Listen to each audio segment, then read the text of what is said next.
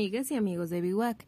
Mi nombre es Ivonne y sean bienvenidos a su sección Tallereando con nuestros jóvenes. Es un gusto volver a compartir espacio contigo, trayendo esta vez un nuevo tema titulado Sigamos creando y creyendo. Para dar inicio a nuestro podcast de hoy, traemos una lectura que seguro les encantará. El domador de sueños, de Nikolai Troshinsky. Pero antes de comenzar, recuerda tomar un minuto de respiración para poder disfrutar el cuento. A la una, a las dos y a las tres.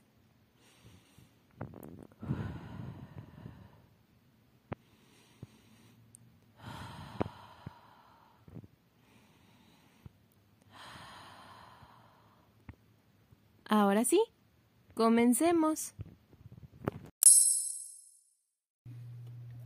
Había una vez un hombre al que se le daba tan bien soñar que podía soñar con lo que quisiera. Ese hombre era mi abuelo. Mi abuelo siempre nos contaba sus sueños. Durante la comida le contó a mi madre que había soñado que nos hacía una sopa de estrellas y que en cada plato había constelaciones, estrellas fugaces y cometas. La sopa que hizo mi madre era de verduras, pero a todos nos pareció tan buena que se diría que era de estrellas. Y otro día, cuando nos fuimos de pesca, mi abuelo me contó que había soñado que subíamos a pescar a un árbol y en lugar de peces pescábamos pájaros. Aquel día no pescamos nada, pero nos fuimos tan contentos como si hubiéramos pescado pájaros. Y un día, cuando estábamos en la panadería, Oímos al panadero contar que siempre había deseado ser capitán de barco. Al día siguiente, mi abuelo regresó. Le pidió un pan de chapata y le contó al panadero que había soñado que era capitán de una flota de rompehielos y que surcaba los mares del Ártico donde le hacían reverencias los narvales.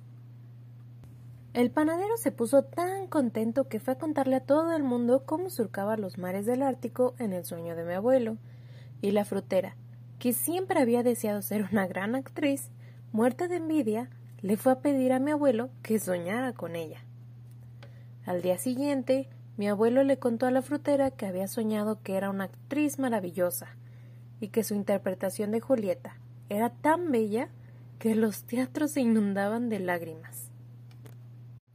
Y pronto se extendió el rumor de que mi abuelo era un soñador profesional, y vino tanta gente a contarle sus deseos que mi abuelo soñaba con uno cada noche. El barrendero quería ser futbolista, el camareo director de orquesta, el mecánico astronauta, la secretaria funambulista. Y desde entonces, si pasas por mi barrio, puedes ver cómo todo el mundo, al panadero, respetuosamente lo llaman capitán, aunque nadie sabe con certeza dónde quedó su barco. Y a la frutera, siempre le están pidiendo autógrafos, aunque nadie recuerda haberla visto en ninguna película. Y al barrandero, los niños siempre le piden que juegue con ellos, aunque no están muy seguros de en qué equipo jugaba. Y al camarero, todos le dicen maestro, aunque no está muy claro qué orquesta dirigía. Y todo porque un día le conté a mi abuelo que había soñado que era un domador de sueños. Lo que pasa es que mi abuelo era en realidad un pésimo soñador, pues rara vez se acordaba de lo que soñaba. Sin embargo, lo que se le daba muy bien era inventar historias. Este ha sido nuestro cuento de hoy. ¿Qué te pareció? Cuando hablamos de sueños, ¿qué es lo primero que atraviesa por tu mente? En distintas ocasiones sentimos que soñar proviene después de dormir. También llegamos a pensar, cuando hablamos de soñar, como sinónimo de algo anhelado pero lejano. Llegamos a pensar que solo los niños sueñan. Pues fíjate que se puede soñar despierto y no solo al dormir, y podemos seguir soñando aunque ya no seamos niños. Pues soñar puede mantener viva nuestra chispa de la imaginación, llevarnos a mundos lejanos, conocer tierras y seres mágicos. También podemos soñar con cosas como salir a pasear más seguido con el perro, o ver a una amiga o amigo que no has visto en mucho tiempo. Pero no solo eso. También podemos visualizar gracias a los sueños lo que queremos hacer el día de mañana, cuando vayamos creciendo y conforme estemos viviendo. En nuestro cuento de hoy, pudimos ver los felices que se volvían las personas gracias a la bondad que les daba nuestro protagonista. Daba mucho de su sueño para ver felices a las personas y hacerlos sentir realizados con lo que más anhelaban. Estaba pendiente de los demás. Parecía que su sueño era ayudar a los demás.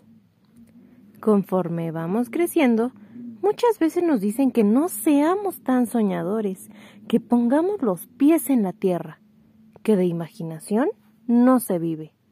Pero ¿sabes qué? Nunca deberíamos de olvidar hacerlo.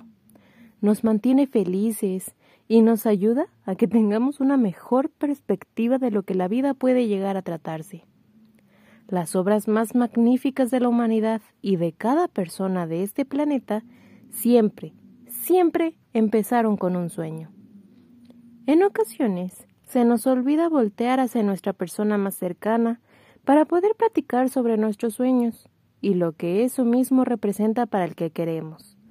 Podría ser que ahí, en esa charla, encontremos una nueva manera de ver al otro y hacia nosotros y nosotras mismas. ¿Qué tipo de sueños te harían feliz a ti? ¿Con qué has soñado últimamente? ¿Tienes un sueño que tienes muchas ganas que se cumpla? ¿Qué tendría que suceder o qué debería ser para lograr que ese sueño se lleve a cabo? Te invitamos a responder. Y esto ha sido todo por hoy.